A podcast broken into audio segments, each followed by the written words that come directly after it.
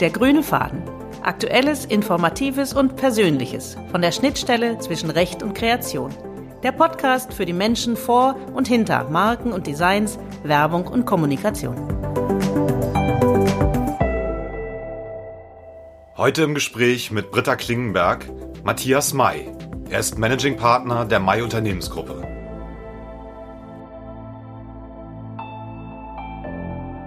Die Geschichte des bekannten Familienunternehmens May geht zurück bis in das Jahr 1928. Die Marke May steht für feinste Wäsche, Body und Loungewear. Wie man nun aber quasi über Nacht die Produktion am Hauptsitz im Schwäbischen Albstadt auf Mund-Nasenschutzmasken umstellt und was das eigentlich für die Marke May bedeutet, davon berichtet uns Matthias May jetzt. Herzlich willkommen, Herr May. Ich freue mich, dass Sie heute dabei sind. Guten Morgen, Frau Gingberg. Herr May, wenn wir sonst miteinander sprechen, dann geht es zum Beispiel um Fragen wie, wie kriegt man Designschutz hin für so einen eleganten Kimono-Morgenmantel aus Seide? Oder auch ein beliebtes Thema im letzten Jahr, wie stoppt man einen Produktpiraten, der einen kopiert? Oder eine neue Namensserie für Spitzen-BHs. Und dann kam Corona und auf einmal hatten wir ein ganz anderes Thema, nämlich wie kann man Schutzrechte äh, bekommen an einer Mund-Nase-Schutzmaske, die sie entwickelt hatten. Die hat ganz besondere technische Features und da haben wir nach Schutz gesucht. Und mein Gedanke war, da würde ich jetzt gerne einen tieferen Blick hinter die Kulisse werfen. Wie war das mit der Produktentwicklung und wie war das für die Menschen hinter der Marke Mai? Die hat ja eine lange Tradition. Das Unternehmen Mai gibt es schon seit 1928. Das hat ihr Großvater gegründet. Mhm. War Ihnen eigentlich schon immer klar, dass Sie später mal ins Familienunternehmen einsteigen? Nee, also das war zu keinem Zeitpunkt klar. Ähm, wir wurden auch, ich habe zwei Brüder noch, zwei jüngere, und wir wurden eigentlich immer so erzogen. Mein Vater hat immer gesagt, geht raus, geht raus, macht, was ihr wollt. Ähm, schaut, wo ihr denkt, ihr habt die größte Begabung und macht euch frei von diesem Gedanken, irgendwann mal hier ins Unternehmen einsteigen zu müssen. Das war eigentlich eine sehr schöne Voraussetzung im Nachhinein. Ja, vielleicht auch die beste, um dann wirklich mit freiem Herzen irgendwann zu kommen, wenn man wirklich meint, man möchte das machen und dann mit Schwung reinzugehen.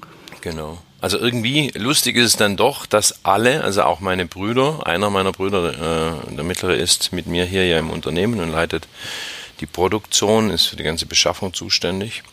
Und der andere hat seine ganze Karriere in Italien äh, verbracht im Luxusgüterbereich, im Fashionbereich und irgendwie sind wir jetzt alle dann doch in der, in der Mode letztendlich gelandet. Das heißt, so eine Affinität zum Thema Textil war schon da.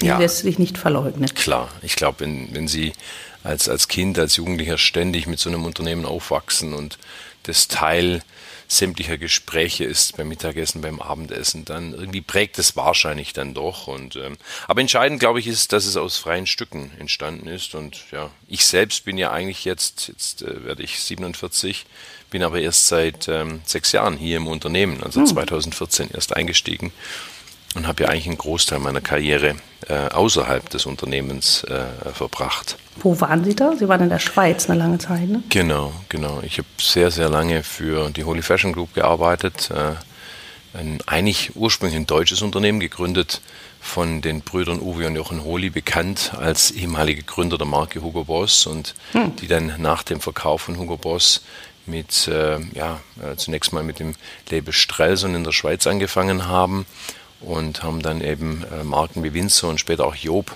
zu 100 Prozent hm. dann gekauft und so war das dann ein internationaler Fashionkonzern. Und ich war viele Jahre äh, Teil des Vorstandes, Teil der Geschäftsführung und verantwortlich für die Marke Windsor und habe äh, ja über ähm, ja, neun Jahre eigentlich diese Marke dann betreut und, und äh, weiterentwickelt, aufgebaut. Hm. Auch kein kleiner Name, Windsor, ne? Feines Deutschland nicht, ne? Ist das denn ein Unterschied, ob man, also jetzt ist ja auf jedem Produkt, was Ihr Haus verlässt, ist Ihr Name, Ihr Familienname. Macht das einen Unterschied, ob da Windsor draufsteht oder Mai für Sie? Ja, also sicher, sicher klar, wenn, wenn du die das Glück, will ich es fast bezeichnen, hast, gleich den gleichen Namen tragen zu dürfen, wie das Produkt, für, ähm, für was du jeden Tag kämpfst und arbeitest, dann hat es so ein, per se mal, ist es ein sehr schönes Gefühl. Ähm, also, ich könnte sagen, eine hohe Markenidentifikation, mhm. ja. Aber per se habe ich mich natürlich damals auch mit der Marke Windsor ähm, extrem identifiziert mit dem Unternehmen. Also, wenn sich mhm. jetzt, äh, wenn ich jetzt meinen Job beschreiben müsste, ob ich den anders ausübe heute als Unternehmer, wenn man so will, der Marke Mai und damals äh, als Geschäftsführer von Windsor, dann würde ich sagen, nein, ist kein Unterschied. Also ich habe nicht mehr oder weniger äh, gearbeitet oder mit mehr oder weniger Leidenschaft äh, für die Marken mich eingesetzt. Ich glaube, das, das hängt am Naturell eines Menschen. Das ist eine Typsache, ne? Typsache. Ob, also Sie sind ein binärer Typ, 0 oder 1, ganz oder gar Genau, ja, würde ich schon sagen, ja. Wie sind Sie denn dann zurückgekommen? Dann doch zurück nach Albstadt und dann doch ins Familienunternehmen? Ja, es war, mein Vater war sehr krank und wir haben einen externen Beirat und mein Vater stieg dann aus diesem Beirat aus. Und dann war von der Familie, ähm, hat man dann wieder jemanden bestimmt sozusagen, also ein Vertreter der Familie, der in diesem Beirat saß. Und da bin ich dann eingestiegen, äh, 2011 war das, glaube ich und bin dann neben meiner Tätigkeit bei Windsor eben auch hier im Unternehmen im Aufsichtsrat oder Beirat gesessen, ähm, was eine sehr spannende Zeit war. Und dann ging es eben irgendwann mal, kam die Nachfolgefrage, weil wir einen langjährigen Geschäftsführer hatten, der dann irgendwann, der stand vor dem Ruhestand. Da hat man sich natürlich schon überlegt, wie geht es jetzt weiter? Suchen wir wieder jemanden von außerhalb oder ähm, gibt es Möglichkeiten in der Familie? Und mein Bruder, ich, ein äh, Großcousin von mir, haben uns dann hingesetzt und gesagt, Mensch, eigentlich müssten wir doch versuchen oder mal schauen, ob wir das jetzt nicht selber wieder in Familienführung, also die Unternehmensführung in Familienhand übertragen zu 100 Prozent mhm. und äh, versuchen, ähm, das Unternehmen gemeinsam weiterzuentwickeln. Ähm, ich denke, es ist immer eben ein Unterschied, ob Sie in einem Aufsichtsrat oder Beirat sitzen und Impulse geben können, auch Anregungen geben können, aber am Ende sitzen sie eben nicht im Driver Seat. Und mhm. für mich war schon die einzige Motivation am Ende auch, ich habe ein gewisses Potenzial der Marke zu dem Zeitpunkt gesehen und wusste, ich kann es nicht praktisch selbst entwickeln. Ich habe es nicht selbst in der Hand. Mhm. Und das war eigentlich die Motivation für mich dann zu sagen, okay, ähm, ich möchte es doch versuchen, weil ich mich mir später mal nicht sagen lassen oder für mir, mir selber sagen, ähm, Mensch, du hättest doch äh, die Chance gehabt, das Unternehmen zu entwickeln und hast es nicht getan. Mhm. Und das war eigentlich die einzige Motivation. Und, ähm, das heißt, es hat Sie in den Fingern gejuckt, könnte man sagen. Sie ja, wollten was machen. kann man so sagen, genau. Was ja, war denn dann das Erste, was Sie gemacht haben, als Sie dann, Sie waren dann aktiv im Unternehmen und durften loslegen. Was war dann das Erste? Das erste war, ich habe mich zu 100% um das Produkt gekümmert. Also ich bin natürlich zuerst mal los und, und war bei Kollektionsübergaben dabei. Ich habe mit sehr vielen Kunden sehr, sehr intensive, lange Gespräche geführt. Mhm. Ähm, natürlich habe ich gefragt, wer macht es besonders gut da draußen, in welchem Segment. Wir sind ja doch sehr komplex über die ganzen Produktsegmente, die wir heute anbieten. Also von Damen Dessous über, über klassische Wäsche, äh, Nachtwäsche, Loungewear bei Herren ein sehr breites Spektrum. Und mich hat schon interessiert, wer ist denn besonders gut, in welchem Bereich und bin sehr, sehr tief rein natürlich in die Benchmark-Analyse und ähm, habe mit, mit guten Kunden sehr intensive Gespräche geführt. Und ähm, das war eine sehr, sehr spannende Erfahrung. Und, ähm, und dann ich bin, ich komme aus dem Produkt am Ende und ich glaube, jede Marke entsteht am Ende zunächst mal aus dem Produkt. Also jeder Erfolg einer Marke, und wenn man es historisch betrachtet, hat die irgendwo mal einen USP oder irgendwas ganz Besonderes. Mhm. Entweder ein besonderes Design oder, oder steht für etwas ganz Besonderes, mhm. für ein Kern. Wofür, wofür steht denn Mai für Sie? Ja gut, also Mai vom Kern her kamen wir aus der Tagwäsche heraus. Ja? Also mhm. das Produkt war mal qualitativ sehr hochwertige Tagwäsche, aber auch immer mit diesem Hauch, naja, klassisch. Ne? Also mhm. das ist so. Verlässlich waren alles gute Attribute. Also das, das war gegeben. Heute sagen wir natürlich, unsere Marke, unsere Kern der Marke ist, wir sind innovativ, anspruchsvoll und verantwortungsbewusst. Also da schwebt sehr viel Nachhaltigkeit äh, mhm mit, weil wir natürlich ein, äh, ein, ein, ein sehr ähm, äh, ja, in der Wertschöpfung natürlich durch die deutsche Produktion. Ähm, 67 Prozent der Wertschöpfung findet immer noch in Deutschland statt. Also mhm. ist sehr viel Nachhaltigkeit drin, dann anspruchsvoll. Wir haben einen extremen Anspruch an die Qualität unserer Produkte. Also ich glaube, dieser ist, macht uns wirklich auch einzigartig. Ja. Sie stricken ja auch zum Beispiel genau. ihre Stoffe selbst. Ich hatte ja. vor einer Weile mal äh, das große Vergnügen, äh, Sie durch die Produktionshallen begleiten zu dürfen. Und ich ja. war sehr, sehr beeindruckt. Ich wusste nicht, wie groß so eine Strickmaschine, so eine Hightech-Strickmaschine ist und dass die mhm. teilweise rund ist, also so im, im Kreis und die Fäden und laufen in der Mitte zusammen. Ich fand das faszinierend und da ist bei Ihnen ja unglaublich viel los in Albstadt. Mhm. Genau. Also von daher, wir, wir gehen wirklich bis aufs Baumwollfeld in Peru. Also wir wissen, von welchem Baumwollfeld okay. kommt unsere Baumwolle, dann wird die gestrickt und deswegen, wir haben die gesamte Wertschöpfung in, ähm, unter Kontrolle. Und das ist unser Anspruch an, an ein Produkt. Und ja, das, deswegen kommen wir natürlich per se sehr stark mal zunächst aus dem Produkt heraus. Und so war meine Tätigkeit damals das erste, der Fokus natürlich wirklich ins Produkt einzusteigen und zu sagen, so, wie modernisiere ich diese Marke nun und wie entwickeln wir die, die Marke, die Produktmarke eigentlich zu einer Bodywear und Lifestyle-Marke langfristig. Bodywear, was heißt das eigentlich genau? Ich, es am mich, Körper. Ja, genau. Also Genau, im weitesten Sinne definieren wir und sagen, alles, was direkt auf dem Körper getragen werden kann, im Grunde genommen, könnte Teil äh, äh des Produktsegmentes theoretisch sein, was wir herstellen. Das heißt, damit beschäftigen wir uns. Also wir sagen jetzt nicht, wir fangen jetzt an und äh, keine Ahnung, machen jetzt Mäntel und Jacken. Also wir wollen schon beim Kern, bei der Kernkompetenz mhm. bleiben und damit beschäftigen wir uns intensiv. Also bin ich auf jeden Fall sehr tief in dieses Produkt eingestiegen, weil ich denke immer, das ist der ähm, wo es losgeht. Und am Ende, wenn man, wenn man über Marke dann spricht, auch wie entwickle ich, wie entwickle ich so etwas zu einer Marke, dann mache ich eben immer diese Gleichung auf und sage immer, Marke ist gleich Produkt plus Mehrwert. Also okay. der erste also, Schritt war für mich dann irgendwie, mich mit dem Produkt zu beschäftigen und jetzt mittlerweile natürlich auch mit dem Mehrwert, was alles noch dazu gehört. Also das, der Mehrwert wäre das, was Sie gerade sagten. Also dass es nachhaltig ist, dass es ein Höchstmaß an Qualität bietet, dass es fashionable ist, also ein modern, modernes äh, Design hat. Genau. Sind das alles so Sachen?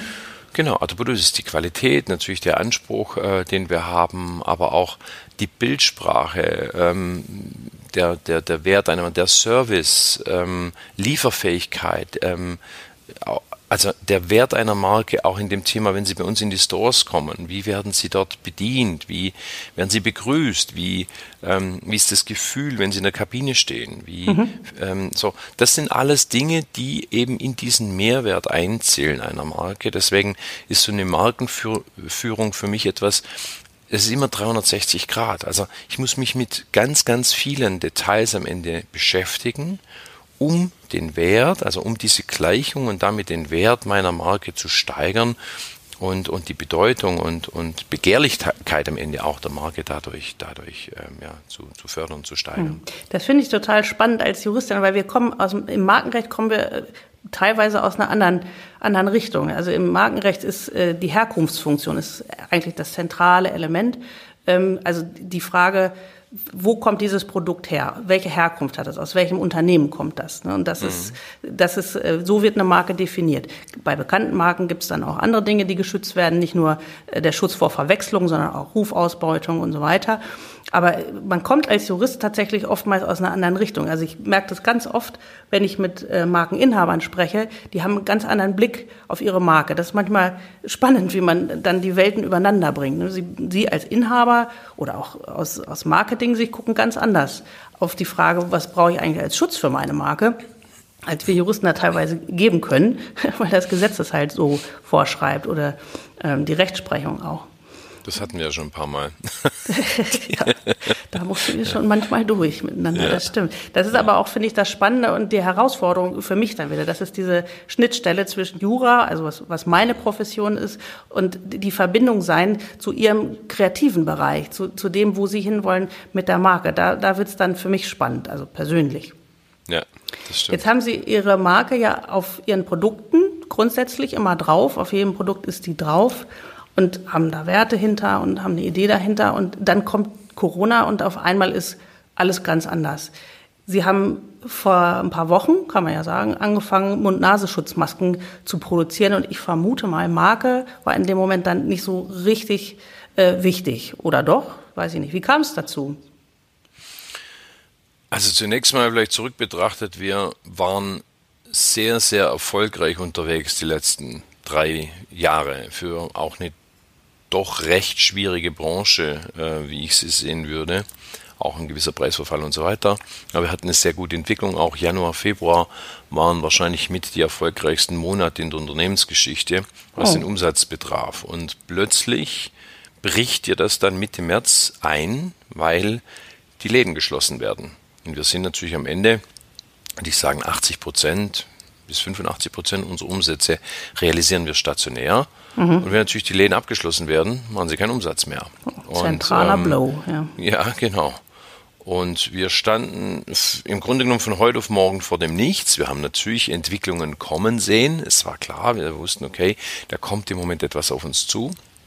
Aber dass es natürlich so gravierend dann sein wird von heute auf morgen, hätten wir nicht erwartet. Und ähm, wir hatten sehr früh in Ungarn in unserem Betrieb, ähm, wo wir 170 Schneiderinnen haben, mhm. ähm, die Anfrage von der ungarischen Regierung zur Produktion von Mund- und Nasenmasken. Ähm, und wir wussten, okay, die Anfrage war da. Wir haben dann auch angefangen, für die ungarische Regierung in einer kleinen äh, Gruppe etwas zu produzieren. Mhm. Haben, haben, die vorgegeben, was sie machen sollen? Oder ja, das war eine klare Vorgabe. Die haben auch Ach, die Stoffe okay. geschickt und die ganzen Zutaten. Und es war inzwischen, äh, ja, nicht ein Händler, aber ein, ein, Partner, der, der den Auftrag hatte und mhm. der Nähkapazitäten gebraucht hat, was wir eigentlich nicht tun. Aber wir wussten, okay, äh, wir wollen da auch helfen und haben das dann getan. Und so wussten wir auch hier im Standort, es kann auf uns zukommen sehr früh war dann ein anderer Partner aus Bayern da, der auf uns zukam. Und meine Frau ist äh, Ärztin, äh, Innernotaufnahme. Hm, okay. Und äh, so wusste ich auch irgendwie relativ früh, dass wohl etwas Größeres auf uns dazu rollt. Und äh, kurz danach kamen dann auch schon die ersten Krankenhäuser, Landratsämter hier regional und sagten, mhm. hey, wir brauchen, glaube ich, sehr bald, sehr rasch Schutzausrüstung. Es geht uns hier gerade alles aus, wir bekommen keinen Nachschub da war eigentlich in China gerade der Peak, ne? Und äh, es war natürlich sehr schwer. Aber ähm, wo, wo kam das Know-how dann so schnell her, wie man so eine, also was, woher wussten ja. Sie, was muss so eine, erstmal waren es ja OP-Masken, glaube ich, ne? Was Sie ja, entwickelt haben. Genau, woher wussten Sie, den, mhm. was, was braucht so eine OP-Maske, damit sie eingesetzt werden darf? Ja, schwierig. Also das mal grundsätzlich bei, bei diesen FFP-Masken und auch bei OP-Masken wird oft mal das Material Meltblown eingesetzt, was auch sicherlich das Beste ist, ist ein Vlies. Deswegen mhm. wird in dem Bereich ja auch nur ein Weg äh, verwendet. Und diese Fliese werden zum Teil in der Automobilindustrie auch verwendet, ähm, ganz verschiedenen Bereichen. Ist im Moment ein sehr rares Produkt. Im Moment ist es komplett vergriffen am Markt, also gibt es auch nicht, gibt ein paar die jetzt eben Masken, solche FFP-Masken produzieren, FFP2 und FFP3 aus diesem Meltblauen unter anderem. Und da gibt es ja auch Spezialisten. Und zwar sehr schnell klar, wir können das so nicht. Das mhm. heißt, wir müssen andere Möglichkeiten suchen. Und es ging uns ja auch nicht jetzt hier eine FFP-Maske auf den Markt zu bringen, von, sondern für uns, und der Need war ja da, sie hat nichts, also nicht mal einen rudimentären Schutz. Nehmen Sie im Pflegeheim, die, die, die Altenpfleger und so weiter, die sind ohne Schutz generell unterwegs gewesen. Und wir sagten, okay, wir müssen so schnell wie möglich ein möglichst ähm, ja, hochwertiges Produkt schaffen, das im Grunde genommen ähm, diese, die, diesen, diese Patienten, aber auch das Gegenüber möglichst gut vor diesen Viren schützen kann, ohne jetzt mhm. genau im Detail zu wissen, wie und was, und haben uns dann eben dran gemacht, wie können wir das mit unseren technischen Möglichkeiten tun und haben dann eben über Webwaren gearbeitet, über zweilagige Stoffqualitäten, die in einer technischen, innen mit, mit Silber, also mit, mit ähm, mit so einer gewissen antibakteriellen Geschichte, wobei es nicht, geht ja jetzt hier nicht um Bakterien, sondern um Viren und außen eben dann mit einer gewissen technischen Hydrophobierung, mhm. sodass es vor Tröpfchen, vor Wasserspritzern schützen soll. Also wir haben uns immer sehr stark an dieser OP-Maske zwar orientiert, Mhm. Und es ging uns ja auch darum, vielleicht in den Krankenhäusern das bewusst äh, ähm, Ärzten in der Notaufnahme, die mit Covid-Patienten zusammenarbeiten, ähm, die FFP2, 3 Masken vorbehalten sind und das normale Pflegepersonal auch im Büro, dass die sich schützen können, aber eben rudimentärer schützen mit einer sogenannten Mund-Nasen-Maske. Das ist so der, der, zwischen Community-Maske und der FFP-Maske, genau. ne? Ja, ein bisschen, genau, vom Schutz ein bisschen höher, aber ähm, im Grunde genommen muss man es natürlich eher in Richtung Community-Maske vergleichen, aber jetzt nicht die hausgestrickte, hausgenähte Maske, sondern kann schon ein bisschen mehr. Aber es ist ja, genau, es ist so dazwischen. Und genau, an, an, an, diesem, an dieser Entwicklung haben wir gearbeitet und arbeiten, verfeinern das eigentlich ständig weiterentwickeln. Geht immer noch weiter. Hatten Sie da, haben Sie da ein spezielles Team jetzt? Wie stellen wir das vor? So eine Taskforce Schutzmaske und die arbeitet, die hat alles andere zur Seite geschoben, macht jetzt das. Ja. Oder wie läuft das ab? Klar, also in dem Moment, als wir gestartet sind, oder äh, das war ja eine Entscheidung, ich sag mal innerhalb von einer halben Stunde. Wir haben oh. äh, unsere ja, vier, fünf, vier, fünf Entscheidungsträger zusammengeholt, die einmal in der Produktentwicklung, äh, dann Produktion, mein Bruder hat sich sehr intensiv um das Thema ge gekümmert. Wir haben geschaut, welche Maschinen haben wir denn überhaupt ähm, dafür im Unternehmen, mhm. äh, um diese Masken herstellen zu können. Dann merkst du mal schnell, oh, geht ja gar nicht, weil wir haben hochfeine, sensible äh, Maschinen, die ausgerichtet sind, um hochwertige, feine Dessous-Stoffe herzustellen mhm. und hochwertig, hochwertige Wäschestücke. Und da geht es doch eher um gröbere Arbeitsgänge, ja, die vielleicht eher in der Oberbekleidung schwere Stoffe und so weiter, verarbeiteten Webstoffe. Sie brauchen da andere Arbeitsgänge, Steppmaschinen, wir nennen es intern Börtelmaschinen. Und da haben wir gar nicht so viele davon. Das heißt, wir haben zwar hier drüben in unserer Produktion 100, 120, 140 äh, Schneiderinnen. Wir haben wahrscheinlich drei bis 400 Maschinen dastehen okay. äh, im Maschinenpark. Äh, mit dem Ausland haben wir, glaube ich, insgesamt 2000 Maschinen. Aber wir konnten am Ende nur 40 bis 50 Maschinen finden, die oh. dafür die richtigen sind. Ja, mussten dann auch aus Portugal noch Maschinen holen. Haben es aber trotzdem geschafft, würde ich sagen, innerhalb von drei Tagen eine komplette Produktionsstraße aufzubauen. Wow. Haben gesagt, okay, wir haben zu wenig Maschinen, wir haben zu viele Leute dafür im Grunde genommen und haben dann gesagt, okay, dann lass uns doch in den Zweischichtbetrieb gehen äh, und die Maschinen einfach doppelt nutzen und haben dann entschieden, okay, ähm, in der Woche darauf mit der Produktion zu starten und haben dann zwei Schichten eingeführt okay. ähm, ähm, also mit den Schneiderinnen. So konnten wir dann jetzt um 80, Uhr. genau, 80 Leute und viele machen dann eben noch am Ende ähm, die Knoten für die Bänder und äh, so haben wir dann irgendwie 100 ähm, Leute dann in der deutschen Produktion dann sofort weiterarbeiten lassen können. Und jetzt ist das sozusagen das Maskenteam. genau. Okay, und das ist sozusagen Made in Germany und Handarbeit dann ja auch, ne? Ja, also wir produzieren natürlich zwischenzeitlich auch in unserem Werk in Ungarn, auch mhm. mit Partnern, die uns jetzt äh, bei, der, bei der Flut von Anfragen dann unterstützt haben, haben wir natürlich auch viel in unsere Partnerbetriebe rausgegeben, zwischenzeitlich nach äh, Kroatien, nach äh, Polen, ähm, nach Portugal, in mhm. Ungarn. Also ähm, wir können hier am Standort äh, nicht so viele Masken natürlich alleine produzieren, aber ein Großteil wird eben auch hier jetzt in Deutschland an unserem Hauptsitz gefertigt. Mhm. Und das sind dann nur die Masken, die an die Kliniken gehen? Oder Sie haben ja auch noch, es geht jetzt ja auch schon in Richtung Community ähm, äh, genau. Community Maske, ne?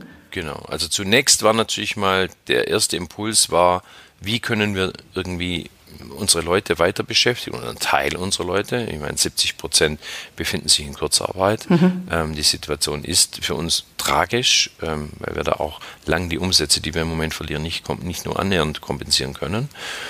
Trotzdem war es uns wichtig, auch für die Kultur, für das ganze Tun, das, das auf jeden Fall zu treiben. Und am Anfang war Hilfe, das war Priorität eins. Wie können wir Landratsämter und Krankenhäuser, die gerufen haben, kurzfristig unterstützen? So, das haben wir getan. Da sind wir in die Produktion eingestiegen. Jetzt zwischenzeitlich lässt diese Nachfrage ein wenig nach mhm. ähm, aus dem medizinischen Bereich. Wahrscheinlich kommen jetzt die Schwämme aus China wieder. Ich weiß es nicht.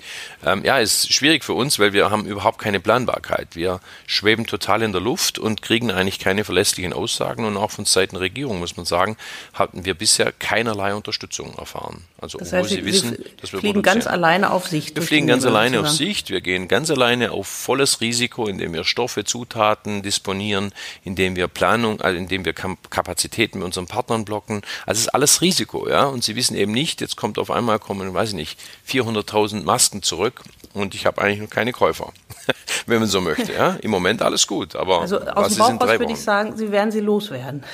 aber man weiß ja, es nicht. Ja, kurzfristig also, schon, genau, genau. Schauen wir mal. Weiß, ja? was Sie meinen. Jetzt geht genau. das ja anders los. Also das Thema äh, Schutzmaske ist ja jetzt in aller Munde oder vor ja. aller Munde demnächst. Ähm, ja. Gibt es bei Ihnen dann auch was Schickes? Ja, ja. Also Genau, und wir sind jetzt eigentlich im Moment dabei, die Designs laufen, wir haben alles designt, die Community-Maske. Ähm, und wir werden ähm, jetzt eine Markenmaske dann bringen. Ähm, die ersten kommen in zwei Wochen mit tollen Prints, mit tollen Designs und mit denen werden wir dann auch online und äh, unsere Kunden, unsere Händler versorgen unsere eigenen Stores versorgen und gehen wirklich, also im Grunde genommen die, die, die, ähm, die, die Maske wird sozusagen die neue Handtasche, also das neue Accessory. Und wir fangen da jetzt schon mal an mit, mit Designs. Also wir wollen auch für Kinder haben wir Masken entwickelt, äh, Herren, Damen, ähm, wirklich ganz schöne, coole Prints und äh, coole Geschichten. Ähm, weil, ja, so eine weiße Maske sieht dann doch irgendwie sehr medizinisch aus. Das ist sehr nüchtern, ja. Ist ein bisschen, traurig. Äh, ich kämpfe auch immer mit meiner, ehrlich gesagt. Ich habe in der Bahn heute wieder so einen Moment gehabt, ich bin Brillenträger. Der, hm. Vielleicht der ein oder andere Brillenträger kennt das auch. Das ist, wenn man die aufsetzt, oft so ein Gefühl, wie als hätte man den frisch fertigen Geschirrspüler aufgemacht. Stehst ja erstmal im Nebel. Darum bin ich ganz froh, wenn ich dann eine schicke Maske habe, dann äh, das lenkt so ein bisschen ab ab, wie ich da so äh, etwas blind in der Bahn stehe. Ist der Nasenbügel nicht ganz dicht oben? Ja, möglicherweise habe ich auch noch nicht die richtige ja. Technik raus. Hm. Da können Sie ja mal ein YouTube-Video zu machen. Da genau, dafür. Schulungsvideo. wie setze ich meine Maske richtig auf und ab? Genau. Ja, und dann etablieren sich die Masken ja vielleicht doch auch dauerhaft im Segment. Ich bin dafür, Herr May, dass jetzt Berufskrankheit, dass wir dann sofort eine schöne Submarke anmelden. Ah ja, genau. Entschuldigung, das kann ich nicht abstellen, das ist so ein Impuls, immer erstmal eine Marke anmelden. Wir kommen allmählich so ein bisschen zum Ende des mhm. Interviews. Ich habe aber noch eine Frage. Und zwar würde ich Ihnen gerne folgende Schlussfrage stellen. Wenn Sie hier und jetzt ein Gesetz erlassen dürften, das sofort gilt, was wäre das? Also jetzt sofort, unmittelbar und vielleicht mhm. auch noch mal ein paar Wochen rückwirkend würde ich das, ähm, würde ich im Grunde genommen versuchen, ganz einfach die Mehrwertsteuer ähm, kurzfristig zu erhöhen für Online äh, oder Online-Plattformen, weil wir haben es im Moment mit einer wahnsinnigen Wettbewerbsverzerrung zu tun. Online äh, durfte weiter verkaufen, ob Bekleidung, ob es ging ja hin bis zu Grill und Möbel und ich weiß nicht was. Ähm, und der stationäre Handel musste schließen. Und wir haben es ja eh schon seit, seit mehreren Jahren mit einer Verarmung der Innenstädte zu tun. Ich finde es in, in ländlichen Regionen mittlerweile trostlos, durch manche mhm. Innenstädte zu gehen. Das macht mir auch ein Stück weit Angst, weil es hat ja auch was, so ein Stadtleben, so eine Kultur, Straßencafés, Einzelhändler. Und ähm, online nimmt da schon natürlich auch aus der Bequemlichkeit raus. Also mir geht's ja genauso, ich bin auch ein starker Online-Käufer teilweise. Und ich glaube, es wäre in dieser Phase und zumindest für eine gewisse Zeit ganz fair, hier mit höheren Mehrwertsteuersätzen Online-Umsätze in Anführungszeichen zu belasten. Und insbesondere finde ich es auch wichtig, weil gerade große Plattformen zum Teil äh, im Ausland ihre, ihre ja, äh, Hauptsitze, Headquarters haben und in Deutschland oftmals gar nicht ähm, entsprechende Steuern entrichten müssen. Mhm. Ich finde, wir haben im Moment in dem Bereich schon eine deutliche Wettbewerbsverzerrung und müsste sich schon mal genau überlegen, wie man diese durch eine höhere Steuer beispielsweise auch kompensieren hm, könnte. Obwohl sie das ja auch treffen würde dann, ne? Online es würde uns auch Store treffen. Auch. Ja, es würde mich privat treffen, wenn ich online kaufe, aber es ist vielleicht dann auch für den Konsumenten ein bewussterer Konsum. Ich überlege mir dann vielleicht auch, naja, muss ich das jetzt zwingend online kaufen oder warte ich vielleicht nochmal zwei Wochen und kaufe das vielleicht hier lokal bei meinem Händler ähm, oder äh, bei meinem Ex-Kauf. Man kann es natürlich auch als altmodisch betrachten, nur ich glaube, wir müssen uns schon ähm, stärker mit diesen Themen auseinandersetzen. Wir können nicht immer nur sagen, na ja, ähm, das muss der Konsument dann selbst entscheiden und lassen laufen. Wir sind als Konsumenten, wenn ich mir auf den Stuhl setze, bequem und gehen oft den, den Weg des geringsten Widerstandes. Aber ich finde schon, wir haben alle eine verdammte Verantwortung für die Umwelt, also man könnte ja auch die höhere Mehrwertsteuer als CO2-Footprint-Abgabe äh, bezeichnen. Es muss ja keine Mehrwertsteuer sein, sondern bezeichnen Sie es irgendwie anders. 5% extra für den CO2-Footprint.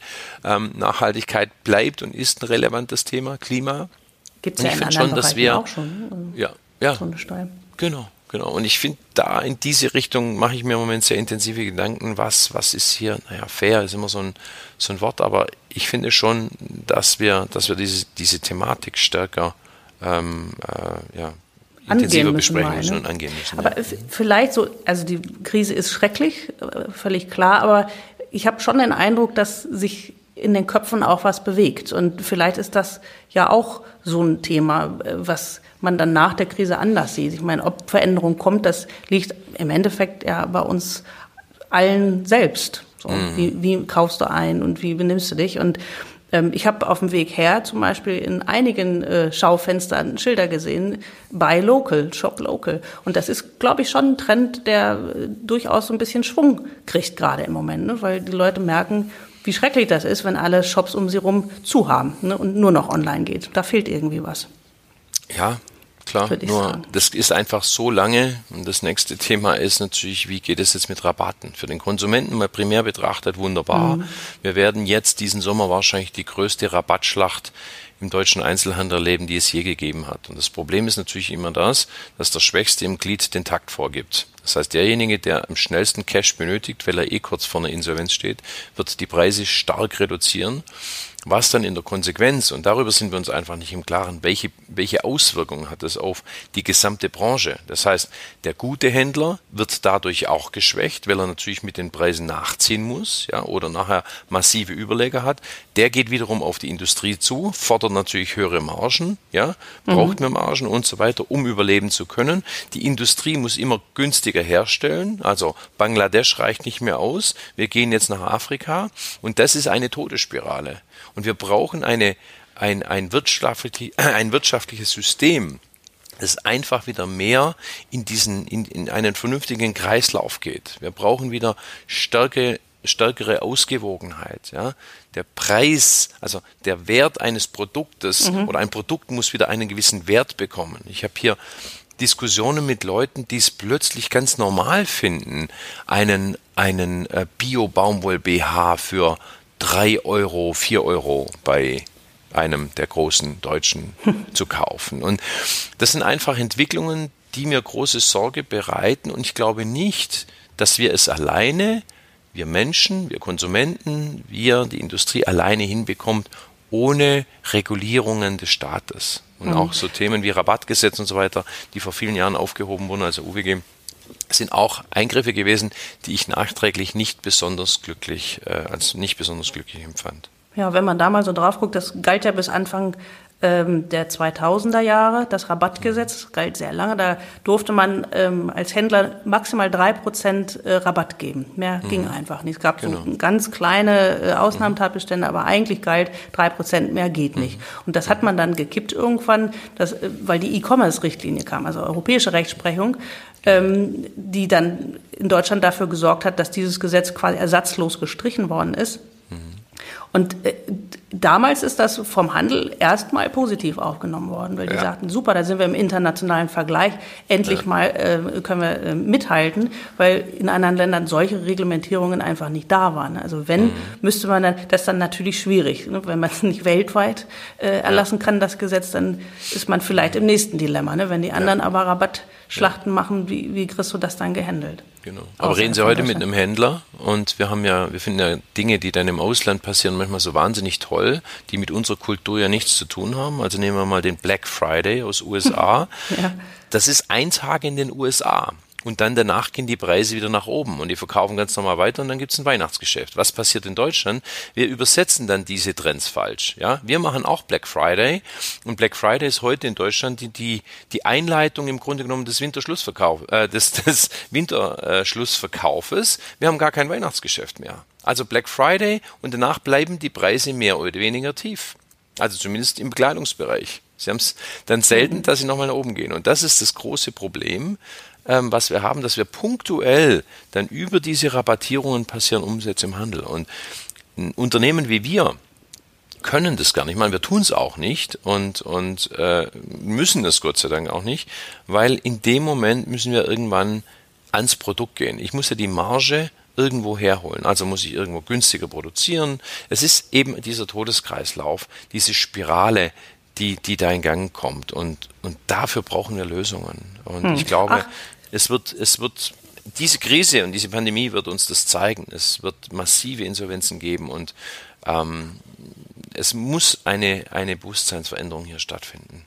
Ich kann nur hoffen, dass das äh, passiert. Ähm, ich glaube, Greta Thunberg wäre mit Ihnen zusammen gemeinsam in der Gesetzgebungsgruppe, die das alles vorbereitet. Ich wäre auch dafür. Ein bisschen weniger Online-Shopping fände ich jedenfalls auch auf jeden Fall gut, weniger Müll. Ähm, vielleicht kommen wir ja über die Corona-Zeit, so schlimm sie ist, irgendwie dahin. Herr May, wir kommen zum Schluss. Ich bedanke mich ganz herzlich für das Gespräch. Es hat mir großen Spaß gemacht. Vielen Dank. Ich danke Ihnen, Frau Klingberg. Schönen Tag noch. Machen Sie es gut. Tschüss. Tschüss.